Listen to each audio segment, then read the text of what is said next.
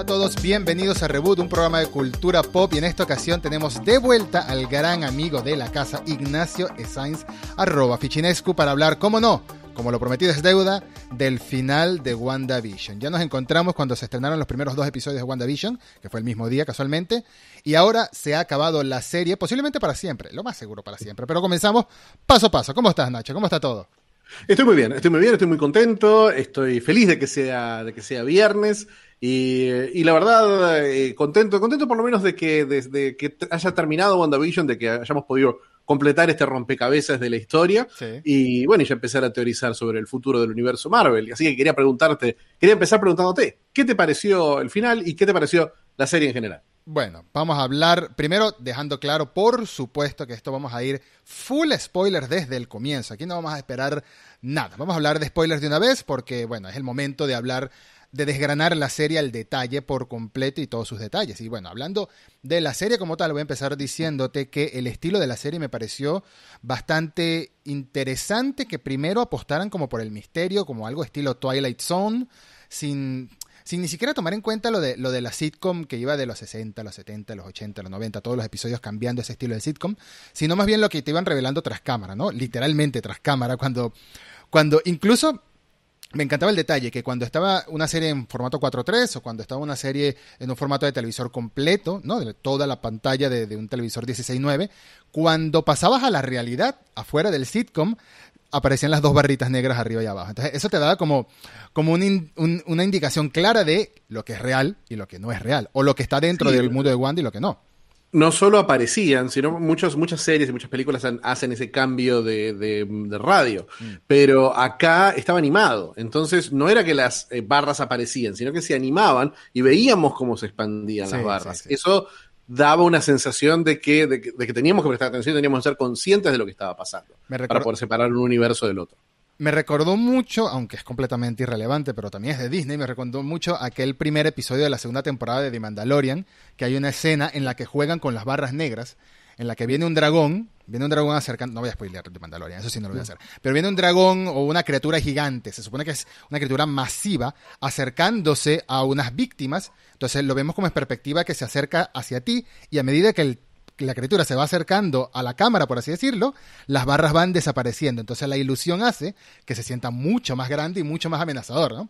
Me recordó, pero bueno, eh, obviamente el, el estilo de animación no es lo mismo que pasar de sin barras a con barras, de pasar de ese estilo de IMAX a no IMAX con el que se juega en la televisión cuando sale una película IMAX en, en Blu-ray, por supuesto. Pero también eh, eso me gustó mucho, cómo iba experimentando. Pero al final lo que parecía al principio ser una serie de misterio, lo que parecía al principio ser una serie de suspenso, de, de algo sobrenatural, incluso, bueno, obviamente sobrenatural fue, pero más que todo, esto es una serie de el desarrollo de un personaje en concreto y de una relación de pareja en concreto, ¿no? De Wanda y de Visión. Al final, como tú mismo lo dijiste en aquel primer episodio en el que nos reunimos aquí en Reboot a hablar de WandaVision, esto era una serie de Wanda luchando con la pérdida de visión y todas las pérdidas que ha vivido.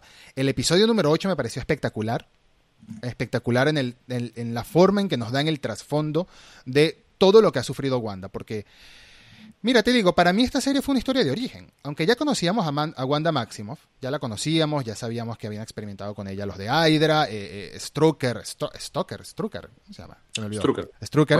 Strucker. Ajá, había experimentado con ella en, en la escena postcrédito de, eh, eh, si no me equivoco, de Winter Soldier, ¿sí? Y después de, por supuesto, al comienzo de Avengers Age of Ultron y en toda la trama de, de Age of Ultron, es la redención de los hermanos Maximoff ante un comienzo de villanos, pero no sabíamos bien quién era ella.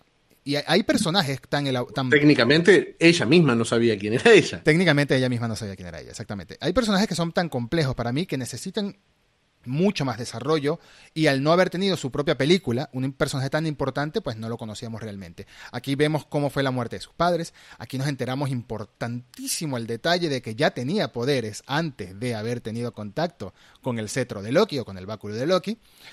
Eh, y nos enteramos de muchas cosas, pero al final es una lucha interna la que está viviendo Wanda. Y si tengo una crítica, si voy a empezar a arrancar, si voy a arrancar hablando de algo negativo, si tengo una crítica de la serie como tal, lo que me parece lo más negativo en la serie en cuanto a su narrativa, en cuanto a su desarrollo, en cuanto a lo que nos cuenta, es que si toda la serie nos la pasó hablando de lo difícil que era para Wanda luchar con el luto y luchar con la pérdida y al final es como que lo supera. Primero acepta su verdadera identidad, acepta su verdadero yo y supera la pérdida. ¿Para qué sirvió superar la pérdida si Visión sigue vivo? ¿Para los hijos nada más?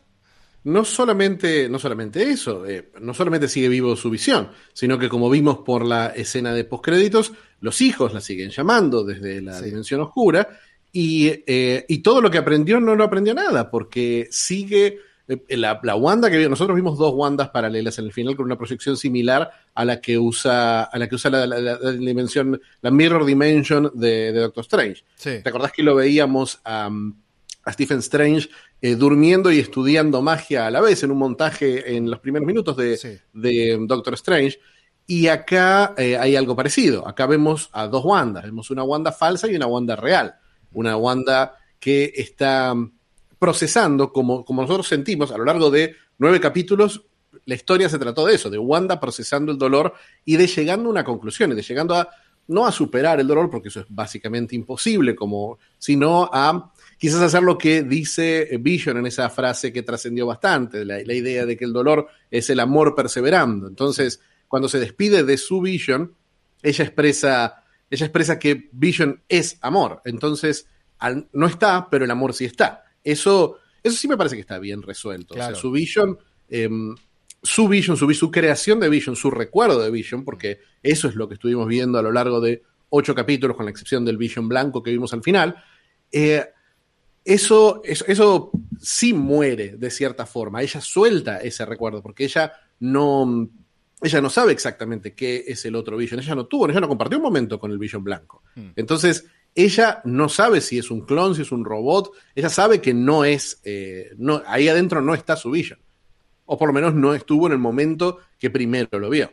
Que fue un encuentro bastante eh, traumático. Me encantó fue esa escena, bastante Sí, sí, sí, sí, muy, muy bien resuelta. Muy bien resuelta, eh, pero ese, ese dolor y esa cosa, de, esa, esa sensación de que de que se subraya lo muerto que está el Vision que ella conoció, porque ni siquiera está en su cuerpo, que para ella era muy importante el hecho de recuperar su cuerpo, pero su cuerpo no era su recuerdo, son dos cosas por separado. Entonces, sí me parece que está eso, eh, me parece que no sé si me molesta, porque realmente yo venía preparado para que la serie de cierta forma cancele su historia, porque es un poco, es un poco la paradoja de Batman, ¿no? cualquier autor de cómics moderno, un guionista de cómics moderno que cuenta historias sobre Batman, cuesta historias sobre la salud mental. Y no hay forma de terminar una historia de Batman sobre la salud mental sin llegar a la conclusión obvia y evidente de que tiene problemitas Batman y que lo más sano que debería hacerlo, lo más sano que, la única forma sana de trascender eh, lo que es para este personaje es dejando de ser Batman. Entonces, no podés contar historias sobre la salud mental porque estás apuntando el dedo a una dirección evidente. No puedes contar historias ni siquiera sobre la venganza porque eh, no, no, hay una, no hay una forma de poner en una luz positiva el origen y la misión de Batman si vos no estás a favor de, esa, de ese ojo por ojo eh, infinito con el que Batman sueña. Mm. Eh, me parece que tenés que jugar con, ese, con esa complicidad. Y acá pasa lo mismo estás contando una historia sobre superar el dolor que va en, que tiene dos cosas en contra. Una es la estructura narrativa de las pelis de Marvel. Las pelis de Marvel te cuentan una historia que no termina nunca. Entonces, no, si no podés terminar, no podés cerrar esta historia emocional de este personaje, porque este personaje vas a necesitar usarlo como, un, como una pieza para distintos juegos a futuro. Claro. Eh, si tenés eso, y si por el otro lado tenés las reglas, las propias reglas del universo Marvel, donde la muerte no es definitiva. Lo hemos visto una y otra vez. Hemos visto, hemos llorado a Loki, hemos llorado a. ¿A cuántos personajes hemos llorado? El único que sabemos, y lo sabemos entre comillas, porque lo sabemos porque. Por, por razones más comerciales que reales, el único que sabemos que está muerto es Iron Man. Pero, pero no, no el resto. Entonces, en un mundo en el que la muerte no es concluyente en un mundo en que las historias por diseño narrativo no pueden terminar, no sé hasta qué punto tiene, una, tiene sentido contar una historia sobre superar el dolor. Me parece que pasara lo que pasara en este último capítulo, iban a ser ocho capítulos efectivos y un noveno que no tiene sentido porque nada de lo que le pasa a Wanda se puede aplicar a la, a la, experiencia personal de alguien después del octavo capítulo. Creo que el octavo capítulo tiene esa, esa identificación, pero el noveno no, eso no es la realidad de nadie, ni siquiera de, con la metáfora más amplia posible. Sí, y creo que, lo único que se, se, puede obtener de este noveno es bueno, primero mucha gente estaba pidiendo una pelea, al menos tuvieron su pelea de los dos Visión, al menos tuvieron su pelea de Agatha contra, contra Wanda, fue lo más momento superhéroe de, de, toda la serie. Sin embargo, yo aplaudo la pelea de los dos Visión, porque aunque empezó siendo una pelea típica, como terminó esa pelea, fue... Me pareció brillante. Me pareció... magnífico. Me pareció, me pareció, me gustó mucho porque me pareció clásico, me pareció un, argumento clásico de, historia de ciencia ficción e historia de superhéroes. Me pareció muy comiquero, cosa que a veces Marvel no es. A veces Marvel es. Mm. A veces Marvel tiene una lógica. Toda esta serie me parece que, cuando mejor funcionaba era cuando era comiquera. Cuando era experimental, el cómic moderno de los últimos 20, 30 años, post Alan Moore, siempre ha sido visualmente experimental. Entonces, que haya sido visualmente experimental, me parece que le sumó mucho. Me parece que le, sumó, le sumó tener ese, tipo de lógica. Me parece que le sumó tener diálogos tan forzados, tan, tan telenovelescos, tan, tan falsos shakespearianos. La frase que dice Vision, esa frase que creo que va a ser una frase memorable y citada hasta mucho tiempo después dentro del canon marveliano, mm. eh, la, del, la, del, dolor y del amor, mm. eh, me parece que es, que es correcto que sea una frase así. Me sorprendió, me pareció muy comiquera y muy Jack Kirby, muy no realista, pero muy linda, la escena en la que los habitantes de Westview recuperan su naturaleza. Y, y, la, y la increpan a Wanda de una forma en la que, qué sé yo, si uno, si uno le pasara eso, saldría corriendo, huiría de Wanda. Lo primero que haría es que uno sabe el poder que ella tiene. Pero que le reclamen, eh, me, me, recordaba mucho a esas escenas no tanto de, de, Kirby, sino también de Steve Ditko, de esas escenas en las que, en las que putean a Spider-Man, en las, en los primeros, en los primeros números de Spider-Man, donde todo el mundo está enojado con Spider-Man y vemos las caras, solamente las cabezas flotando y diciendo, ah, Spider-Man o a los mutantes, esa, esa sensación de todos contra mí, que la juega muy bien, es muy marveliana, porque Marvel tiene esa, esa cosa básica de identificación, y me pareció muy efectiva. Entonces, me parece que esa pelea final con Vision, me parece que tiene recursos visuales muy lindos. El momento en que un Vision agarra al otro del tobillo y hace la fase para. Es un segundo. Hace la fase para, para, esquivarlo y lo atraviesa de un momento a otro. Es brillante. Y la conversación con, el, con la, metáfora del barco de, Teseo es, es, una, es una genialidad, un gran guiño. Realmente uno de los grandes enfrentamientos que vimos en, en todo Marvel. Me parece que funciona mucho mejor Marvel cuando es eso eh, que cuando es eh, acción pura.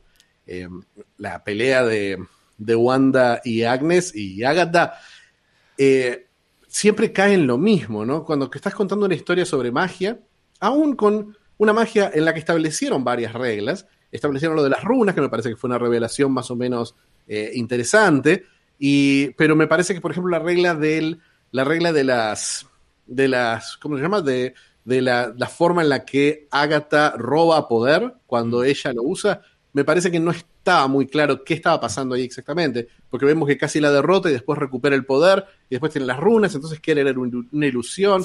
No, no tiene la elegancia, eh, aún siendo muy literal, muy obvia y muy, y muy verbal la pelea de los dos Vision, es elegante, es, es, una, es un recurso ingenioso. Acá tenemos la típica Marvel que es una pelea en la que dos personajes se tiran un rayo y tipo Dragon Ball, el rayo va un poquito para acá, va un poquito para allá, va un poquito para acá. Y es como ese tipo, y después de, después de toda la, historia, toda todo el peso histórico que le dieron al conocimiento de Agatha versus al poder puro de, de Wanda, me parece que, me parece que al final, que, qué sé yo, que pinte las runas sin que sepamos ella, ¿cómo sabe ella que son sus runas estas? ¿Dónde la vio? ¿Leyó el Necronomicon ese barato en algún momento? Eh, no, me parece, me parece que, me parece que hay, hubo mucho, hubo muy buen desarrollo y una idea perfecta en la Division y creo que tendría que haber habido más trabajo en la pelea de Agatha y, Wanda. Eso, eso es una de las preguntas que uno se puede hacer, que se puede responder con teorías que uno se saca del bolsillo porque sí, que uno se inventa. Por ejemplo, podríamos decir que ese ente misterioso que le apareció a, Wanda en el episodio 8, la visión que ella ve de una bruja escarlata, eh, hay, hay, gente que estaba pensando, ¿es ella en el futuro? No, yo no creo que sea ella en el futuro. Yo creo que es más bien su verdadero yo que se le estaba presentando a sí mismo.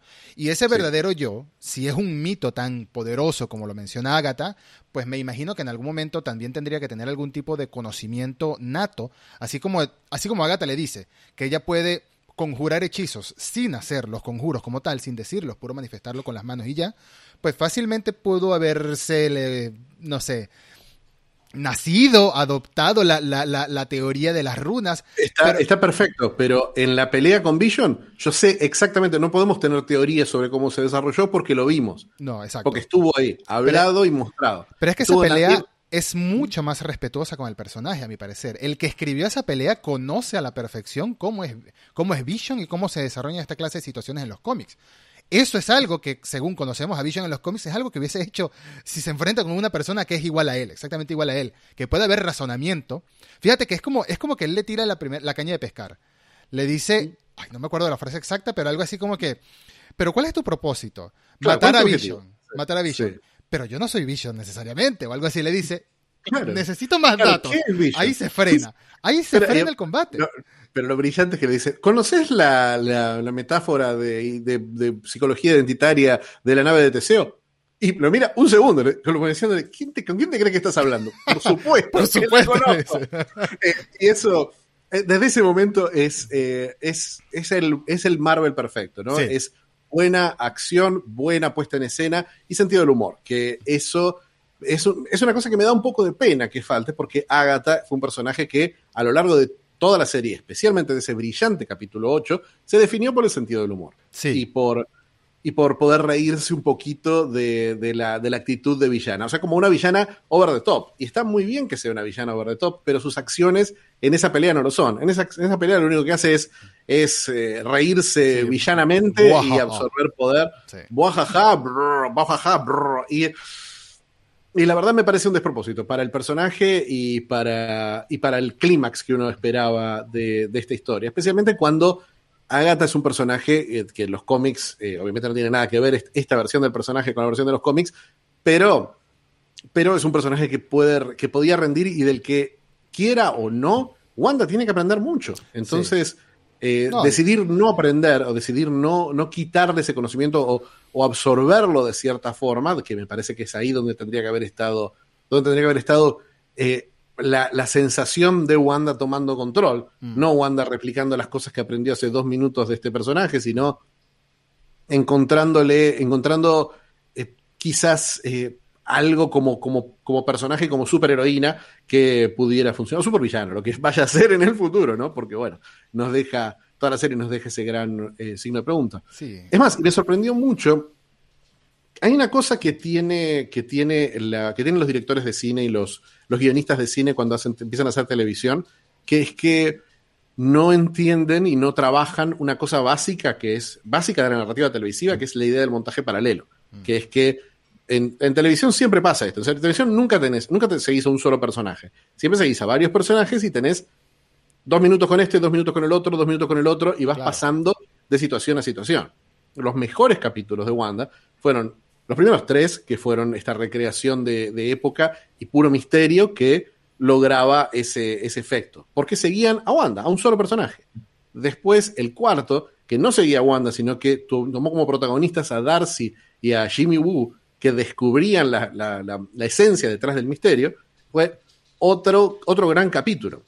Pero desde el quinto capítulo, cuando empezaron a decir, bueno, ahora vamos a contar Wanda y la sitcom y Vision y eh, los la gente del FBI y Sword, y son un montón de cosas contadas en paralelo que perdían, perdían potencia. A mí me parece que la serie desde el quinto capítulo se empezó a sentir mucho más eh, caótica, mucho peor contada. Sí. Quinto, sexto y séptimo capítulo mantuvieron esa, esa, esa, irregularidad, con muy buenas escenas, la escena en la que Wanda enfrenta a, a Hayward y a la gente del FBI es, es muy, de gente del FBI, no de Sword, es, es impresionante, pero, pero realmente sí se desinfló para mí un poco por ese problema. El octavo, por supuesto, es brillante porque es un capítulo que sigue a Wanda de principio a fin, mm. sin eh, distracciones, y este, este es un capítulo en el que un montón de elementos que se habían establecido a lo largo de la serie se quedaron sin usar. no sé cuál, cuál era el rol de, de Mónica. El rol de Mónica. Justamente te iba a hablar de eso, que me, me, me coincide con algo que tú dijiste al comienzo de, grabar este episodio, que es que muchas cosas, eh, Marvel tiene que plantear muchos puntos en sus series y en sus películas que algunos se desarrollan casi por completo, o, y quizás por completo, en la película y muchos otros quedan para el siguiente episodio, quedan para la siguiente película, para la siguiente serie, quedan con el típico mensaje al final de los Guardianes de la Galaxia regresarán en Avengers Infinity War. O sea, quedan con eso, quedan con... Siempre te tienen que dejar enganchado a lo siguiente, así no haga falta en realidad, porque la gente lo va a ver, pero te tienen que como que dejar en claro que esta historia abre puertas a otras y para mí Mónica fue eso. Mónica fue un personaje que llegó un momento que le estaban dando un, un protagonismo muy grande y parecía que iba a tener muchísima más relevancia en la serie. La tuvo brevemente hasta el final de la escena postcrédito, porque por supuesto si vieron el episodio, hay dos escenas post crédito, no una sola. Pero bueno, eh, la primera escena post crédito ya, ya, ya sabes por dónde van los tiros. Dice, bueno, ok, aquí nos marcaron la historia, muy brevemente la historia de origen de Mónica Rambeau o la continuación de su historia de origen, porque ya la conocimos como niña en Capitana Marvel. Y aquí nos marcan eh, una Mónica Rambeau como superheroína o con poderes que van a ser utilizados en alguna historia futura, que puede ser Capitana Marvel 2 o puede ser Secret Invasion, la serie que va a haber, o las dos cosas. Me parece que son las dos cosas, eh, en especial porque Capitana Marvel, porque cada vez que se la nombraba a Carol, mm. veíamos una reacción pésima de Mónica, como que no quiere saber nada de Carol Danvers. Entonces te dieron, a mí me dieron muchas ganas de ver ese conflicto, mm. porque hay que, hay que, hay que sumarlo. Eh, eh, creo que esto es, esto es, lo que lo hace, lo que hace sentir como una oportunidad perdida. Eh, Parris, como Mónica Rambeau, es magnética. Es una actriz increíble, divertidísimo el personaje, muy buenas las situaciones, muy buenos los recursos. Todo lo que sentí que le faltaba a Wanda en el final es lo que sentí que ella tenía contra Wanda en los capítulos en los que se enfrentaba. Yo sentía que Mónica siempre tenía un recurso, siempre tenía un as en la manga, siempre tenía una buena idea, algo que quería hacer, la sentía una heroína proactiva. Y tenía esperanza. Ella era la única que confiaba en que Wanda podía salvarse tenía esperanza y a la vez era la única que tenía la inteligencia como para medir los poderes de Wanda y entender cómo derrotarla. Era un personaje excelente, desperdiciado en el último capítulo. Me encanta que ella le hayan introducido a la historia, me encanta que sea parte del universo y, realmente a mí Capitana Marvel 1 no me gustó nada, pero la verdad si hoy tengo ganas de ver Capitana Marvel 2 es porque tengo ganas de ver las escenas de, de Tayona Parry con Samuel Jackson, que me parece que van a ser un ida y vuelta muy, muy divertidos, porque los dos tienen esa cosa de trabajar el badass y la comedia. Me parece que es el. Si tengo, si tengo un, takeaway de este, de este capítulo y de esta serie, es que, Mónica Rambeau es, me parece que puede ser una nueva estrella eh, brillante del universo, del universo Marvel. Aunque no le dan nada para hacer y también cometen un el. fotón brillante, puede ser. Un, foto, un spectrum brillante. Eh, lo, que, lo, que me, lo que más bronca me da, que Marvel lo hace siempre, pero siempre, parece, una, parece ya una autoparodia, es que presentan, un, eh, presentan villanos con motivaciones más o menos interesantes, eh, villanos con villanos que, que, uno dice, bueno, por ahí estaría un poquito del lado de este villano. Nos presentan al personaje, a la, a la, diosa de la guerra y de la destrucción de Kate Blanchett en Thor Ragnarok. Eh, nos presentan a. nos presentan a. ¿Por qué estarías a favor de, la diosa de la guerra Hela en, Ragnarok? Solo porque es Kate Blanchett. Solo porque es Kate Blanchett y porque es mucho más divertida que cualquiera de estos dioses asgardianos, incluyendo a Thor. Sí, por favor. Eh, y aparte, y aparte te das cuenta, aparte de lo que le hicieron no está bueno. o sea, ella tiene, tiene una linda razón para vengarse. Lo mismo, por supuesto, eh, quizás el mejor personaje, el mejor villano de la historia de Marvel, que es Killmonger. Eh, Killmonger en Black Panther también es un personaje que uno dice, pará, me parece que me parece que tendrías que escucharlo un poquito mejor, eh, T'Challa. Con, todo el respeto a Chadwick Boseman, que lo hizo genial como Black Panther, lo hizo genial como T'Challa, pero Killmonger se roba a Black Panther la película por completo. Se, roba la película, pero también lo vuelve en un villano de retuerce bigote en los últimos 15 minutos porque al final tenés que querer que gane el bueno, entonces tiene, tiene que ser eh, imposible de salvar. El momento en que Hayward saca el arma y le dispara a los nenes no existe, no, no, hay, no hay ninguna motivación en la, en la serie para que eso tenga algo de realidad. Especialmente porque Hayward no puede estar seguro de que esos nenes no son, son una creación de Wanda. Mm. Si Hayward sabe perfectamente que Wanda técnicamente no puede crear nada, ella reconfigura cosas. Mm. Entonces, eh, no crea nada de la nada. Entonces, algo de realidad, algo, algún, algún píxel de realidad tienen esos nenes. Mm. Eh, no puedes dispararle 78 balas a la cara a los nenes. Eh, y en ese momento, claro, Hayward, y Hayward es tan, tan villano, tan ridículo, que todo termina siendo bueno. Y ahora Hayward va a la cárcel. Y es una pregunta que uno se hace, ¿y qué pasa con Wanda? Eh, Se Wanda, escapó. Se escapó. Wanda, Wanda se escapó, se escapó caminando y se escapó de una forma en la que no solamente se escapó, también de, de un poco la, la dejaron ir. Sí. Eh, Mónica no hizo el intento de, de frenarla, Mónica la vimos como diciendo, bueno, ya está, ya, ya, ya procesaste todo lo que tenías que procesar. Me parece que es, es relativizar un poquito las cosas que hizo, pero eso también tiene mucho Marvel, ¿no? Las cosas que hace por ahí. Bucky, por ejemplo, debería tener un tribunal internacional eh, jugándolo con las salvajadas que ha hecho, aún bajo, bajo su propio control. Sí. Pero, pero bueno, eh, es lo que pasa, es lo Es que lo pasa en Marvel. Sabemos que está, estamos del lado de ella, así que la justicia y las Fuerzas Armadas estarán del lado de. Ese es el típico. Aunque- Dime. Sí. No, continúa. No, no. Aunque. Aunque, aunque minutos después del final ya veamos que es el tráiler de la nueva villana. No, por supuesto, eso, eso está clarísimo. Ya, ya vamos a hablar de eso, porque conecta directamente con lo que estamos hablando, de que es lo clásico que se ha hablado durante tantos años, el problema de los villanos en Marvel. El- cuando me refiero en Marvel, por supuesto, me refiero al universo cinematográfico de Marvel en específico, ese que comenzó en el increíble Hulk, técnicamente. El problema del villano de Marvel, cuando son villanos interesantes, son muy pocos, y cuando no, son malos porque son malos y ya. Siempre Bueno, brilla, no, no. es el héroe la mayor cantidad de las veces, siempre el villano está ahí como para darle un objetivo al héroe. No sé. Yo Hayward, creo que esa crítica hasta 2017 era posible decir que el villano de Marvel no brillaba, pero No, él, claro, claro, eh. Killmonger, Thanos. Thanos, por supuesto, por Thanos es un villano, Thanos es, es un villano que supera a cualquier cosa que haya hecho Por el universo cinematográfico de Por supuesto. Por que no eso- sea el Joker. Por eso digo en su mayoría y en sus comienzos, ¿no? No digo todos, pero Hayward creo que cae en ese, en ese cliché también. Hayward era Hayward malo que porque sí. era malo. Al final, ay, te lo juro, te lo juro que si vuelvo a escuchar otra vez a alguien mencionar la palabra por M, me voy a molestar mucho. La voy a decir una sola vez aquí y no quiero volver a escuchar Mephisto. Si vuelvo a escuchar ese nombre, al menos en dos años, me voy a molestar, porque todo el mundo, pero es que al, al mismo tiempo lo entiendo. Alguien, la gente estaba intentando buscar qué había detrás de Hayward, qué lo hacía tan malo, qué lo hacía dispararle a unos, a unos niños.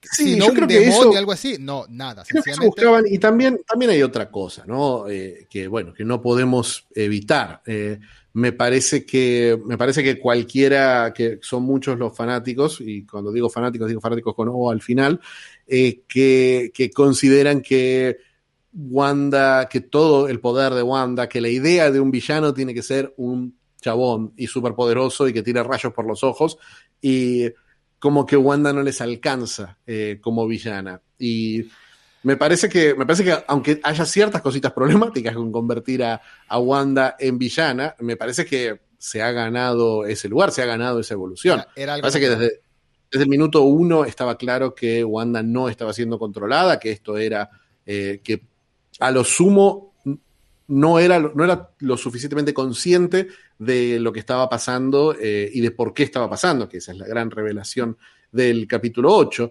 que me parece que una vez más es una de esas revelaciones que son efectivas porque eh, el 50%, el 50% se dio cuenta el espectador antes de que pase. Y eso está bueno, poder Sí. conectarlo y que nadie se sienta tirado de los pelos. O sea, la resolución, la razón por la que Wanda creó este mundo basado en sitcoms, eh, la razón por la que Wanda no recordaba y el- el- la sorpresa de que este Vision no tenía nada del Vision real, Mm. sí, que, que era lo que nos habían mentido desde el principio. Me parece que estaban bien establecidos las mentiras.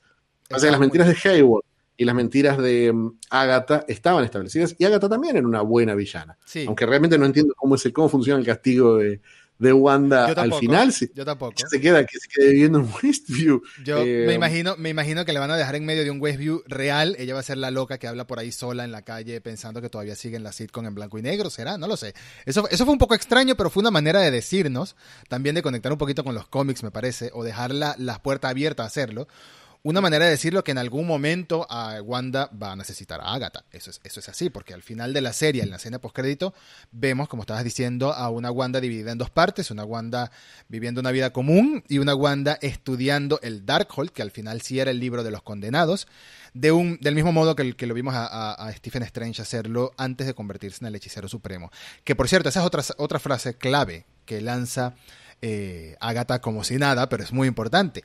Según las leyendas, según lo que dice el Darkhold, la bruja escarlata es incluso más, más, perdón, es incluso más poderosa que el hechicero supremo. Y ahí está, por supuesto, la última mega confirmación, después de que ya todo el mundo lo ha dicho, oficial y extraoficialmente, de que WandaVision conecta directamente con Doctor Strange y el multiverso de la locura. Yo pensaba que iba a conectar por el tema de las realidades. No necesariamente conecta primero por este tema de poderes de magia, pero obviamente van a haber cosas de multiversos en la película, obviamente.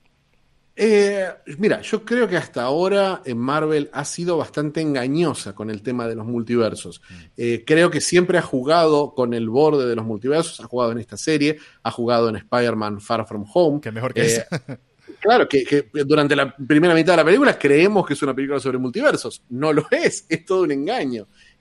y lo mismo eh, bueno, lo mismo pasaba, pasaba, en esta con el personaje de Ivan Peters, con, mm. con, el Quicksilver falso, que resulta ser un chiste malo, nada más. Terrible. No, no existe, no, nunca existió una conexión con el universo mutante. Entonces, Afortunadamente. Me parece que ese guiño, o el Jonah Jameson que vimos al final de Far From Home también, el Jonah Jameson interpretado por el mismo actor que lo había interpretado en las películas de Tobey Maguire, mm. eh, me, me, parece que eh, tener esa, esa continuidad eh, y esa, esa, ese guiño al multiverso, pero quedarse al borde de la idea del multiverso, me parece que también vamos a... No, no estaría 100% seguro de que vamos a jugar con multiversos reales, sino que vamos a jugar con la posibilidad de Wanda de crear un universo paralelo. Porque mm. hay otra, antes que Doctor Strange, antes que Capitana Marvel, antes que Eternals o de lo que sea, tenemos una conexión previa que es eh, para mí muy importante entre WandaVision y Loki. Mm. Eh, Wanda, eh, uno de los, de los guiños que no fue, que, fue muy claro dentro de las publicidades que hay dentro de la serie, en los primeros capítulos, era la, publicidad de un producto llamado Nexus, de las pastillas Nexus que, que uno se toma para olvidarse de todo. Mm. La idea del Nexus dentro del, universo Marvel, de lo, no, no el Nexus en sí, sino la idea de un ser Nexus, un ser Nexus es alguien que tiene la capacidad de manipular la realidad. Y existe, está ella, está... Eh, dentro de los cómics no, pero en las películas está claro que Loki puede ser uno de ellos. Y está, eh, obviamente, mm, Doctor Strange. Eh, y, supongo que en alguna forma estará Dormammu. Pero, aunque esté fuera de combate actualmente. Pero pero me parece que Loki va a tratar justamente, eh, bueno, y Loki tiene un protagonista importante que es Kang el Conquistador, que también es un ser Nexus en los cómics. Eso Kang, Kang, va a salir en Loki, no saliera en Ant-Man, en Ant-Man 3. No, no va a salir en Loki. Eh, va a salir en...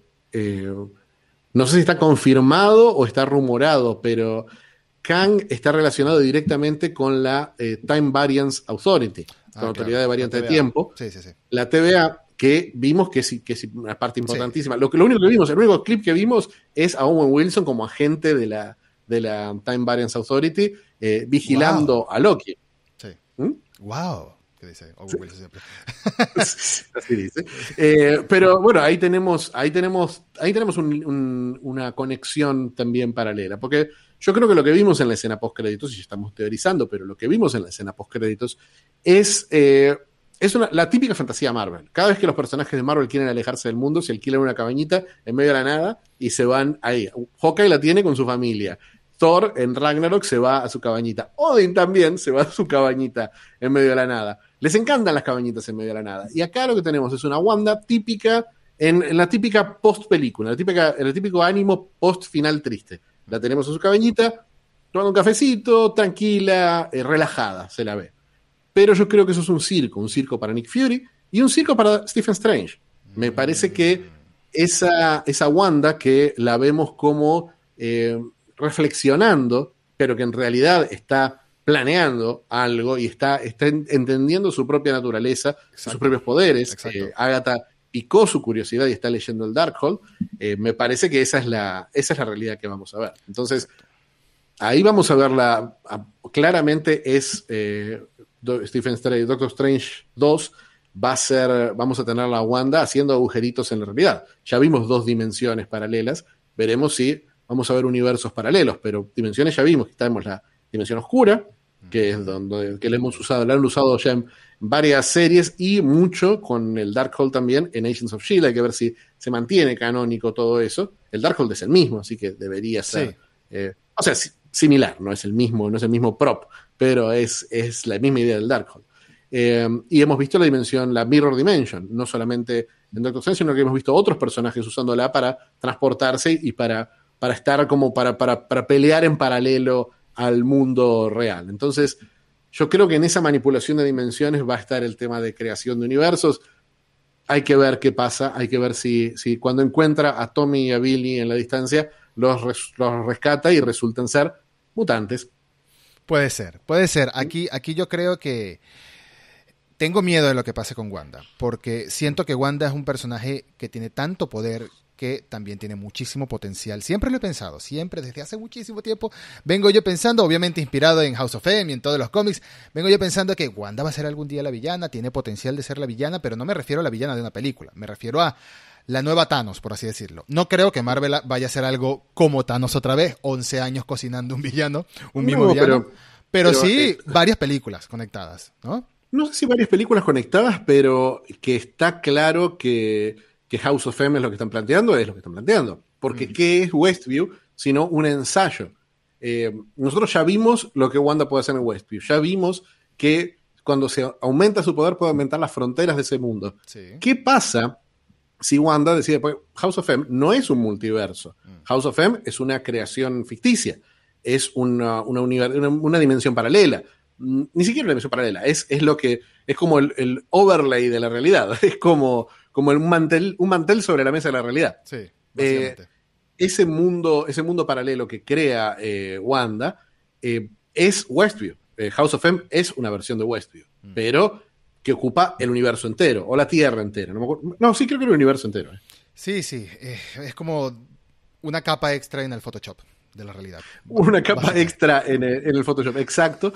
y bueno, y es un, un universo que la gente recuerda mucho House of M por, por esta cuestión, por lo de Wanda, que Wanda no es un personaje que participe tanto de House of M, porque en House of M ella está como aislada, está como en el centro, porque House of M es House of eh, Maximoff, eh, o House of Magneto, como lo quieras, como lo quieras ver, pero es un universo en el que, en el que los superhéroes están divididos en casas eh, heroicas tipo, tipo Game of Thrones. Es muy atractivo para contar, y como vos decís, me parece que puede ser más de una película, ese universo paralelo. Sí, sí, esto, esto, esto va a dar pie a, una historia larga, eso me refiero, porque Wanda tiene el potencial de serlo.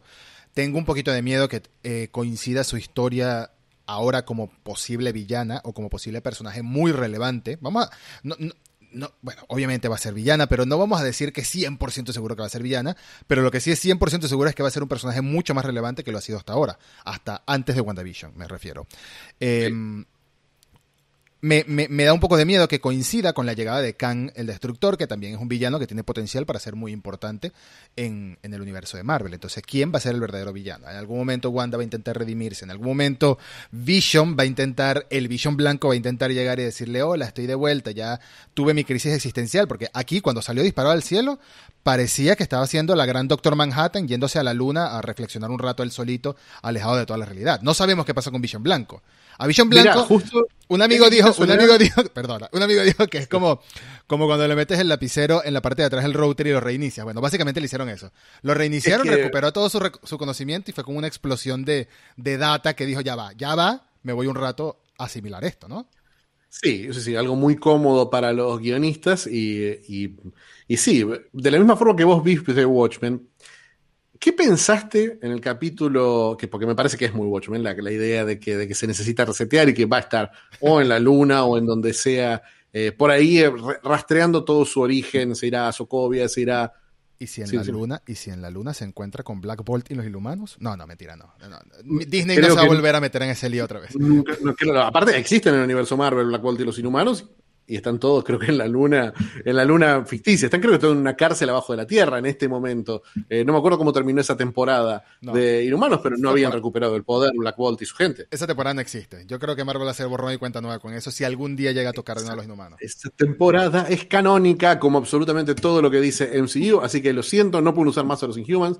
Eh, no, Kevin, no. Ya está, ya pasó. Aparte, Kevin nunca quiso usar a los Inhumans. Ahora tiene los mutantes de verdad, ¿para qué usar los mutantes de, la saladita? Em, lo, que, lo que a mí me llamó la atención es que, hablando de mutantes, está, estamos viendo una historia de mutantes. Porque, ¿qué pensaste vos cuando vio por primera vez a Scarlet Witch eh, Wanda en Sokovia? Cuando se acerca al, al báculo de Loki. Aparece esa visión de Scarlet Witch. Aparece una visión de una mujer con un traje exacto. En el Fénix, pensé en el Fénix. Es el Fénix, es la historia del Fénix. Eh, agarraron la historia de Wanda y la mezclaron con la historia de Jean Grey. Es básicamente la misma historia. La historia de un poder latente, de un poder de caos, de un poder que no se puede controlar, que está destinado a destruir el mundo. Wanda es Fénix. Están contando esto. En este momento estoy como el meme del de que te explota la cabeza. no había caído en cuenta. No había caído en cuenta. Es, todos los elementos están clarísimos. Todos los elementos desde la primera aparición, desde la idea del poder que ella no puede manejar, de, que otros no le quieren robar ese poder, de que ese poder es más grande que ella, de que de cierta forma ese poder la va a controlar. Y te apuesto, mira, lo que tengo acá, te apuesto esta, esta lata vacía de Red Bull, este peine, este control de. Este no. Eh, este, este, vaso eh, a medio llenar con Red Bull. Eh, te apuesto todo eso a que esta historia termina con el autosacrificio de Wanda.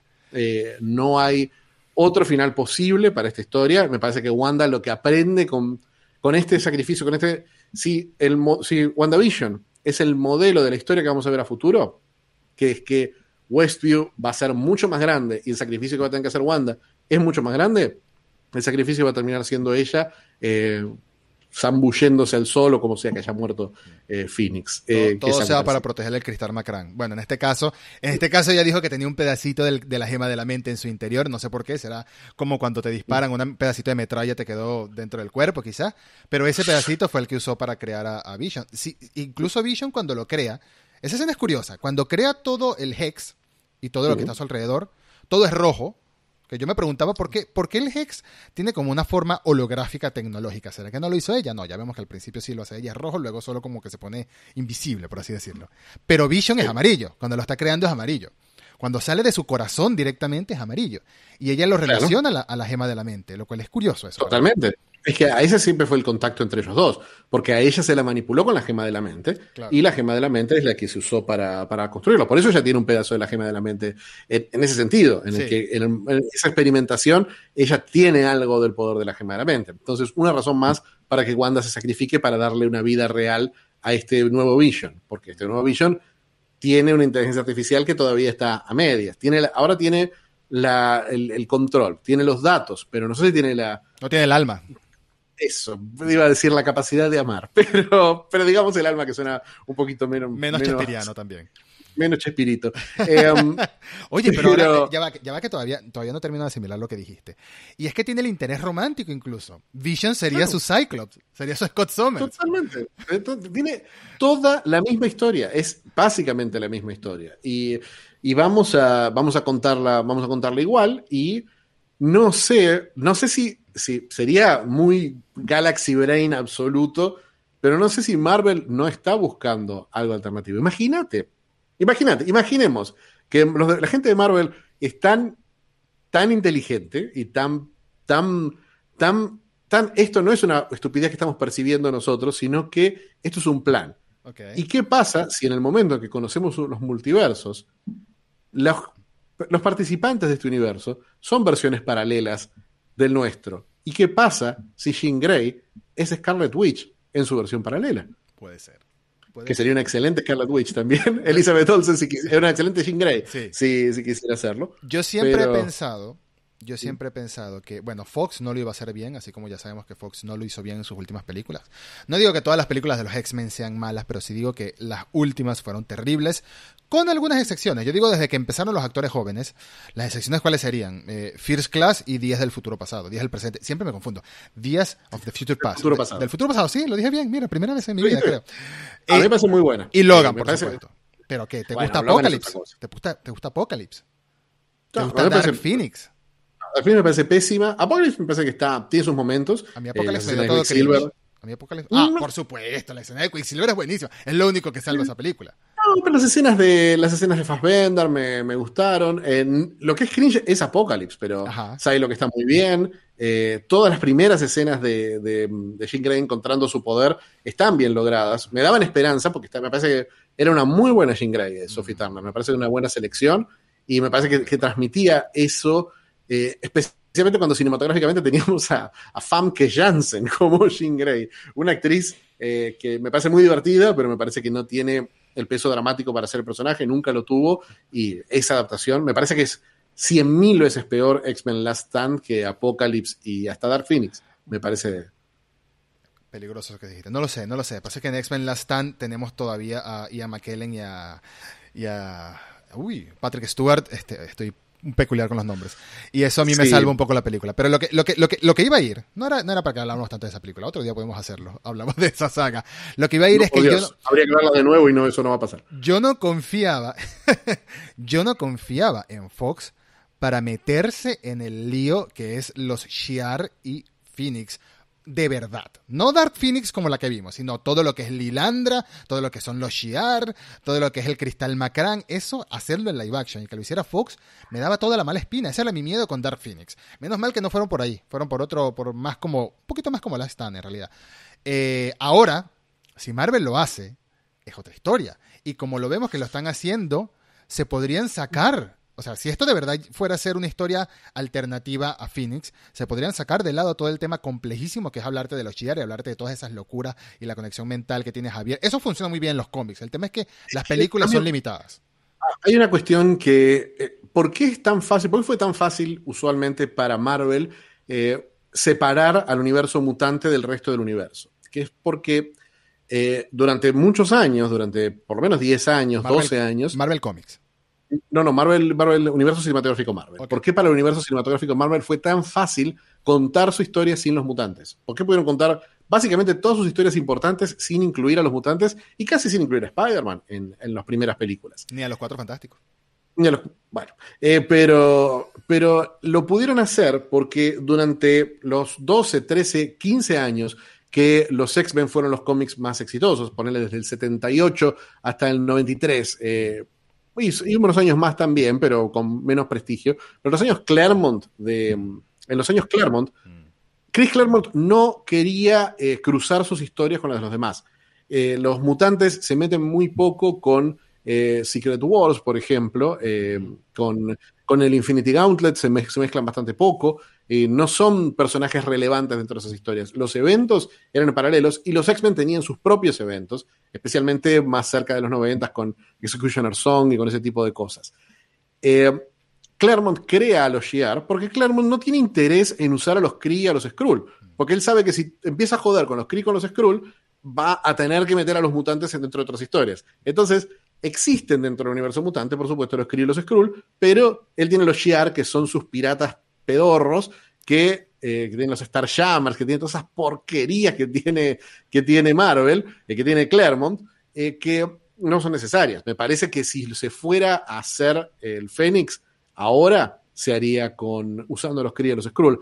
Y me parece que por eso tiene cierta lógica que esté mezclando toda esta historia de Nick Fury, que tengamos un, un Skrull que acá son buenos y todavía no, todavía no me queda claro eso que sean buenos.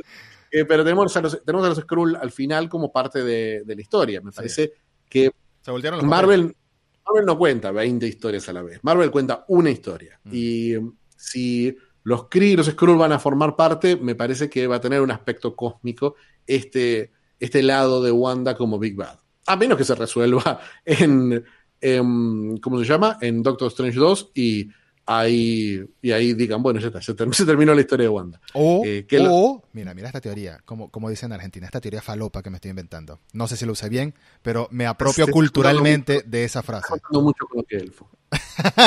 me apropio culturalmente de esa frase. Pero mira lo que voy a decir. Imagínate que en la pelea contra Doctor Strange de Wanda, ya, estoy planteando que hay una pelea de Doctor Strange con Wanda. Ya aquí nos fuimos a la futurología de bola de cristal, de bruja, o Agatha, o Agnes. En el momento que Agatha dijo, eh, sos más poderosa que el Sorcerer Supreme, dijimos, todos entramos todos en ese modo. decir, bueno, ahí se viene la pelea. Vamos a ver si están así. Bueno, imagínate que hay una pelea, una super pelea.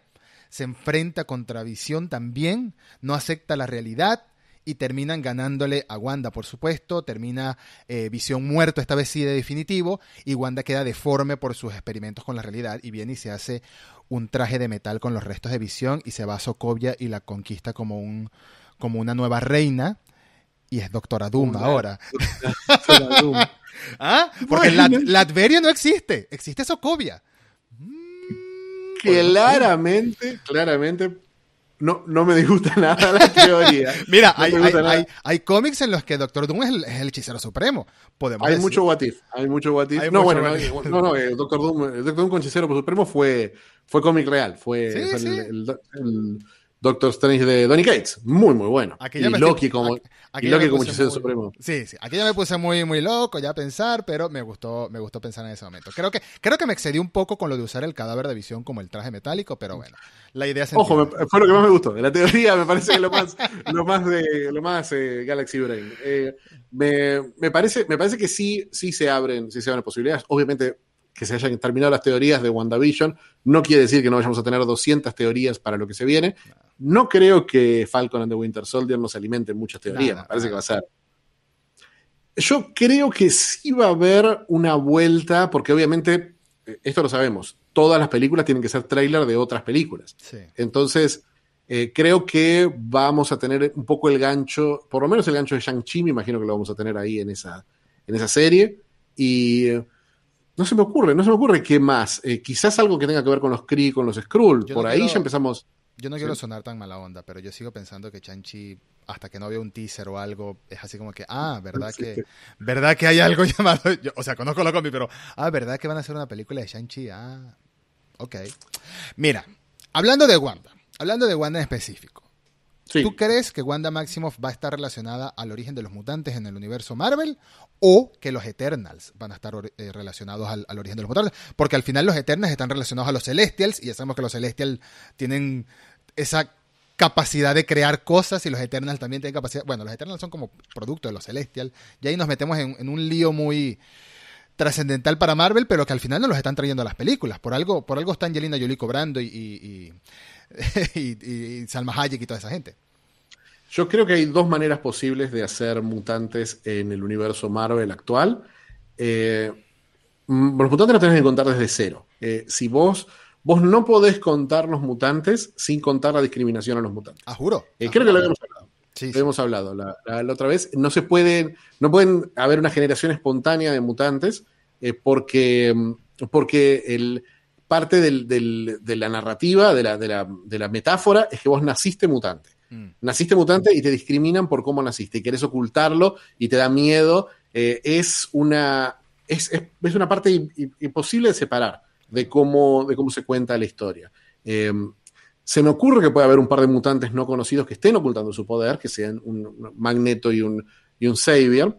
pero, no, una civilización, no una población entera no una población entera, yo creo que la manifestación de los poderes mutantes eh, puede llegar a tener que ver, no tanto con Wanda, porque me parece que, una vez más, estamos con la idea de que el mundo, de que, de que el de que la mutación es un castigo y no puede ser así, pero sí se me ocurre que la gente que volvió del, chasquido de Thanos mm puede llegar a haber habido alguna modificación, puede llegar a haber venido con algo de, esos, de esos años en los que estuvieron en el limbo. Mm. Entonces, sí, se me ocurre pensar en la posibilidad de que se manifieste un gen por ahí, por ese lado, pero, pero sí, sí me parece que si cuentan los mutantes los tienen que contar desde el lado de los jóvenes y lamentablemente contarme todos sus orígenes de vuelta porque Si no, no tiene gracia. Sí, no es lo mismo. No es lo mismo que Peter Parker. A Peter Parker tuvimos el, lujo de, de, que nos los metieran ya sin el tío Ben, ya, ya, ya siendo Peter Parker es mucho más fácil porque es una sola persona y es una historia de origen que, bueno, que se conoce todo el mundo, ¿no? Además, te la pueden mencionar de pasada, sí, que él se le murió el tío y, o sea, y lo picó una araña y ya, listo. No, sí, gran, poder, gran responsabilidad, vamos a pelear contra Vulture. Listo. Eh, pero, pero eh, los mutantes tienen mucho trasfondo social, tienen mucha crítica social. Es que así, así nacieron los X-Men, ¿no? Así nacieron. por eso yo creo que, era, que fue muy efectiva. Yo creo que los mutantes se prestan mucho más que cualquier otro héroe de Marvel, se prestan mucho más a la televisión. Y me parece que si vas a si vamos a seguir, podemos seguir contando estas historias cortitas, pero estas historias de 8 o 9 capítulos con personajes establecidos. Pero si querés, eh, si, el, propósito es alimentar Disney Plus, tómate tu tiempo, contá la historia épica de personajes jóvenes, viendo también cómo le va a Netflix con las series de adolescentes. Eh, me parece que es, lo más lógico del mundo eh, contar bien por primera vez con el tiempo necesario, porque vemos que cuando tiene tiempo, Marvel si Marvel necesitó una película de tres horas, pero no, te, no fue relleno esa película de tres horas. Mm.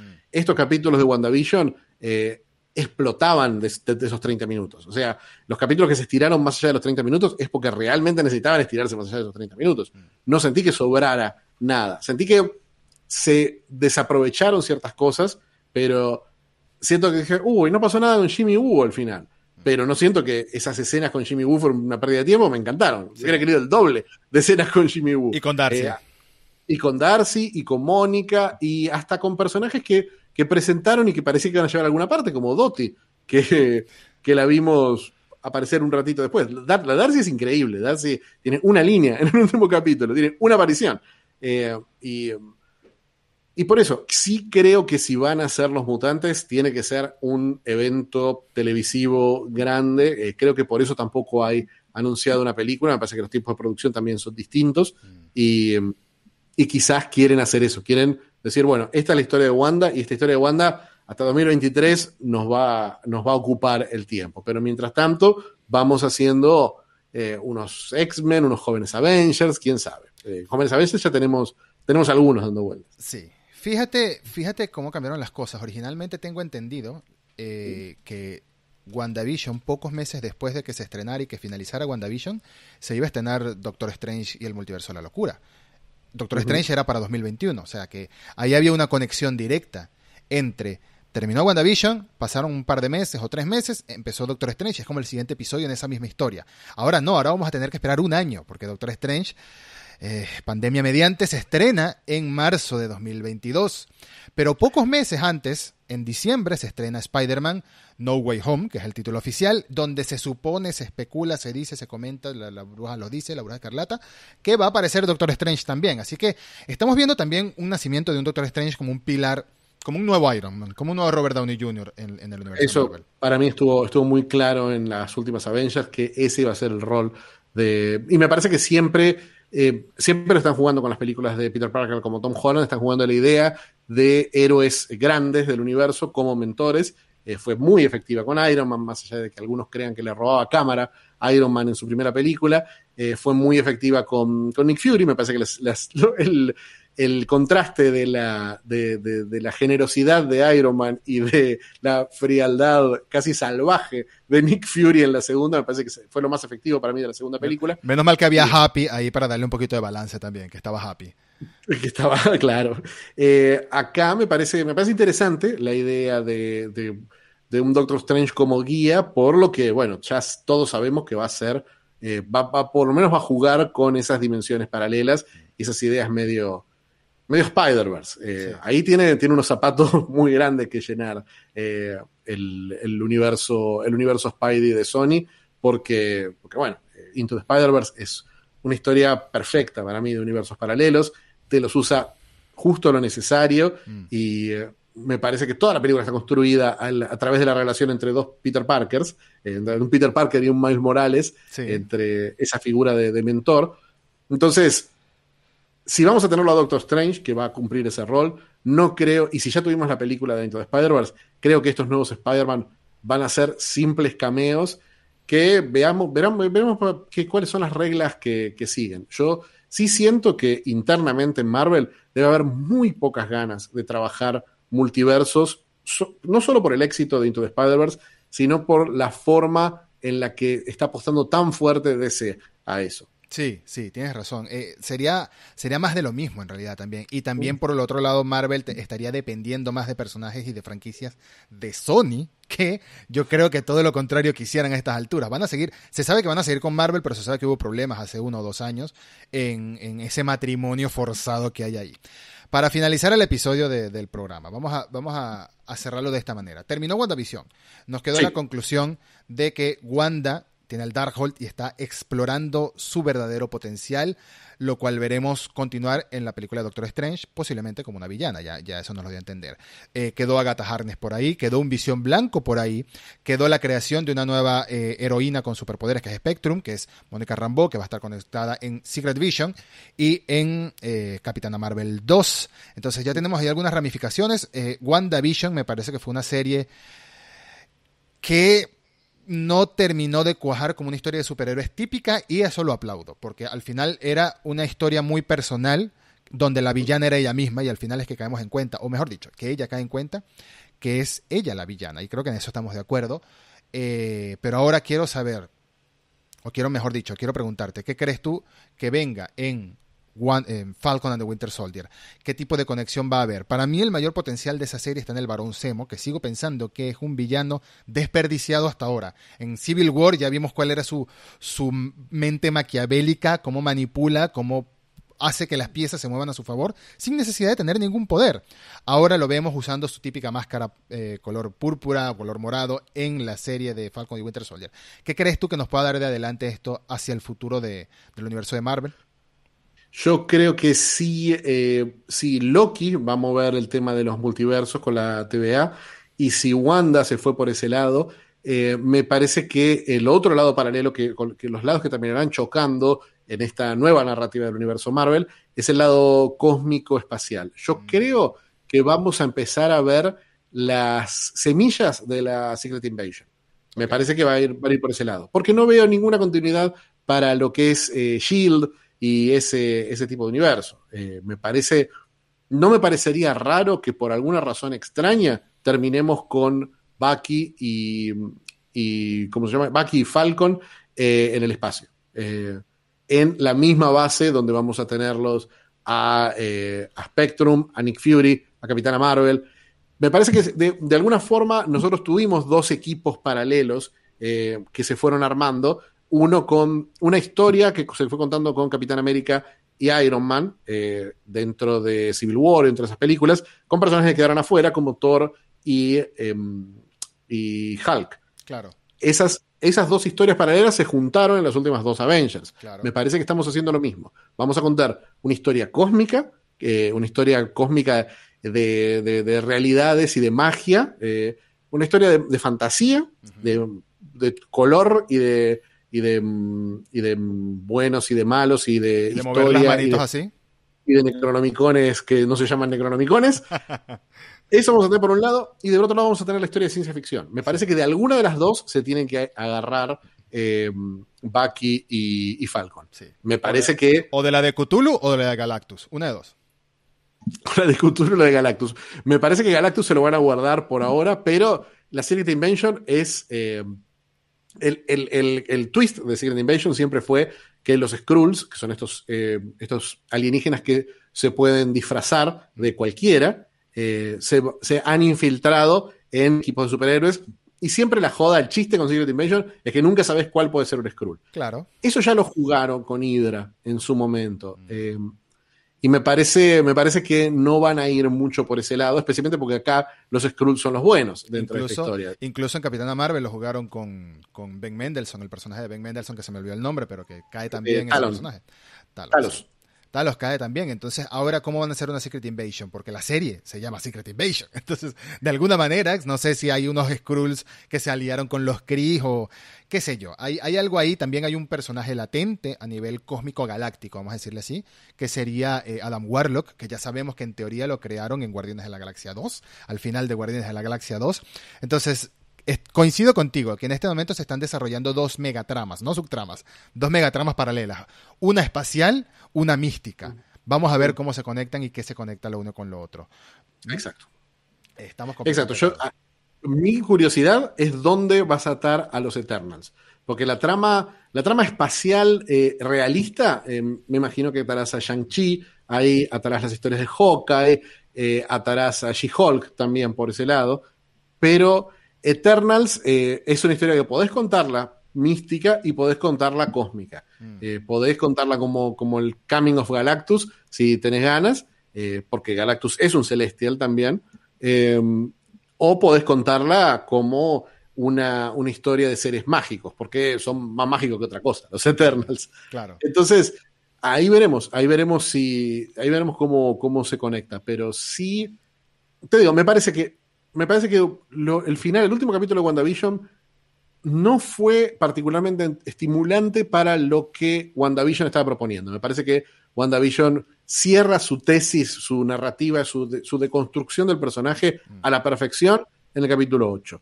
Y el capítulo 9 es un trailer de lo que se viene en Marvel. No me, me resultaría decepcionante si no me lo hubiera esperado eh, antes, porque al fin y al cabo estamos contando historia de superhéroes. Si quieren ver una historia sobre dolor, está la brillante, imperdible serie de Facebook, que se puede ver gratuita en Facebook, Sorry for Your Loss, que es un personaje interpretado por Elizabeth Olsen, que pierde a su, a su esposo eh, antes de que empiece el primer capítulo, y es ella procesando ese dolor. Mm está claro que hicieron WandaVision porque tenían en cuenta lo que había hecho eh, Elizabeth Olsen en esa increíble, excelente serie de dos cortísimas temporadas, 10 capítulos de 30 minutos cada uno. Se van a Facebook, watch.facebook.com, hacen clic y la pueden estar viendo en este. Esperen que nos despidamos, pero la pueden estar viendo en ese momento. Me parece que ese aspecto de WandaVision siempre iba a quedar, eh, iba a quedar, eh, siempre iba a ser incompleto. Mm. pero me parece que como apertura para el resto del universo Marvel, eh, no sé si antes de ver WandaVision me hubiera interesado ver una participación tan importante de Wanda como villana. Hoy, obviamente que quiero verla, verla como villana. Es un personaje y una actriz que tengo ganas de verla haciendo lo que sea, cuando sea, eh, leyendo el Necronomicon durante 90 minutos. Dame esas escenas borradas de ella ensayando a leer el Necronomicon. Lo último que voy a decir para concluir es que al respecto de lo que estamos viendo, cómo se desarrolla el universo de Marvel, tanto en cine como en, eh, como en televisión, me encanta lo que hace Marvel que va conectando y va contando una mega historia, pero al mismo tiempo creo que debería haber espacio para historias individuales y que se desarrollen por sí solas. Por ejemplo, Hawkeye, me gustaría que no necesariamente se conecte a otra cosa. Miss Marvel o She-Hulk, bueno, Miss Marvel sí se tiene que conectar a otra cosa, pero She-Hulk, me gustaría que su serie al menos no necesariamente sea un tráiler algo más. Puede ser algo que se desarrolle en sí mismo, igual que Hawkeye, puede ser sencillamente la historia del, de origen de la nueva Hawkeye y ya, no necesariamente tiene que todo ser un tráiler de nuevo a otra a mí me parece, mira, te cuento, me pasa una cosa muy rara. Eh, a mí no me parece, no estoy de acuerdo con eso. A mí me, lo lindo del universo Marvel para mí es que todo está conectado y que todo tiene consecuencias y repercusiones. Entonces, eso me gusta. Pero he tenido la misma discusión, eh, estando del otro lado, eh, no con vos, pero sí con muchos fanáticos, sobre The Mandalorian. A mí mm. me enojó mucho, me, gustó mucho la primera temporada de Mandalorian, me parece perfecta, una joyita intocable. La segunda me parece que también tiene cosas muy buenas, especialmente ese primer capítulo que citabas al principio y un par de capítulos más en el medio. Pero mientras más se metía en el canon Star Warense, mm. más decía, pero pará, yo estaba, estaba viendo una historia en la que el protagonista, el personaje más importante, era de Mandalorian. Y ahora, y de repente, al final de la, sin spoilear, el final de la segunda temporada, en el final de la segunda temporada te dice, no, no, esta es una nota al pie. Este personaje es una nota al pie en la historia del universo. Este personaje no importa, para nada. Este personaje era un delivery que tenía que llevarle este bicho a el personaje realmente importante. Y me pareció, eso me pareció medio bronca. ¿Pero por qué medio bronca? Porque no estoy, no tengo una inversión emocional dentro del universo Star Wars. Mm. En, en WandaVision puedo identificar que es, eh, minimiza, le quita valor a la historia que acabamos de ver, tanto trailer y tanta teoría y tanta vuelta y tanta cita y tanta referencia, mm. le quita valor a la historia de Wanda. Pero le suma valor a una macro historia en la que estoy, en la que tengo una inversión emocional. Entonces, de tantos años. no, de tantos años. ¿eh? A mí realmente solo me empezó a gustar Marvel con Civil War. Ah, eh, ahí, ahí, Civil War, que fue la primera vez que dije, ah, pará, pueden contar una historia que en los cómics no me convenció y acá en la película está mucho mejor contada. Eh, ahí me es como que me hizo un balance. Polémica esa frase, pero te entiendo por Ay, por completo favor, por qué es pésima Civil War, más Miller. No, no, no Nos digo que, a- no digo que estoy de acuerdo, nada más digo que es polémica. Sí, va a ser polémica. Todo el mundo sabe que Civil War es malísima, la- el, el cómic. Eh, Yo sí creo de todas formas que van a haber historias autoconclusivas, porque el mismo Kevin Feige dijo que algunas series van a tener segunda temporada, tercera temporada, algunas no. WandaVision no creo que vaya a tener segunda temporada, pero sí veo una segunda temporada de Hawkeye o de la misma She-Hulk, pareció- ¿por qué no? ¿Es una historia autoconclusiva en WandaVision? ¿Cómo? ¿Se pareció una historia autoconclusiva a WandaVision? Para nada, pero no la veo continuando como WandaVision temporada 2, la veo continuando en Doctor Strange. Que no es lo ok, mismo. la podemos ver. De Mandalorian la vimos continuando con The Mandalorian temporada 2, pero no era de Mandalorian temporada 2, era de of Boba Fett libro 0. Spoiler, pero sí, tienes razón. Vamos a Sí, despedir. ya- ya- ya está el trailer dando vueltas. ¿Qué, qué vamos a hacer? No, sí, Ya- sí. Está bien, hay, hay un solo spoiler que hay que respetar de esa serie, nada más. y, no lo- y ese no lo fue. Y ese no lo hemos dicho. Está bien. Vamos a despedirnos. Esto ha sido un placer debatir y compartir y conversar acerca del final de WandaVision y lo que se viene en el universo Marvel. Tendremos apenas dos semanitas de descanso para que llegue The Falcon and the Winter Soldier, pero no olvidemos que el día viernes 12 de marzo, probablemente si estás escuchando este podcast slash video ya se haya pasado esta fecha, pero el día viernes 12 de marzo se va a estrenar el making of de WandaVision en Disney Plus, que también seguro va a estar muy interesante para, para conocer un poquito del trasfondo acerca del desarrollo de esta serie. Muchas gracias como siempre por escuchar y Nacho, muchas gracias de nuevo por estar acá. Esperamos tenerte muy pronto de vuelta. Eh, yo espero, por lo menos espero que cuando, para el final de Falcon y Winter Soldier, para analizar la serie completa, eh, estemos acá. Y si está muy bueno el primer capítulo, ¿por qué no grabamos? Y por qué no también para el primero, que van a ser dos simultáneos, tengo entendido también cómo fue como en WandaVision. Así Ah, mira, que como es, como es tan cortita, como son solo seis capítulos, pensé que iba a ser eh, uno solo el estreno. no estoy 100% seguro, ya lo googlearemos, no lo editaré, dejo así la duda al aire. Totalmente, totalmente. Seamos humanos para la gente. Muchas gracias y hasta el próximo episodio. Adiós.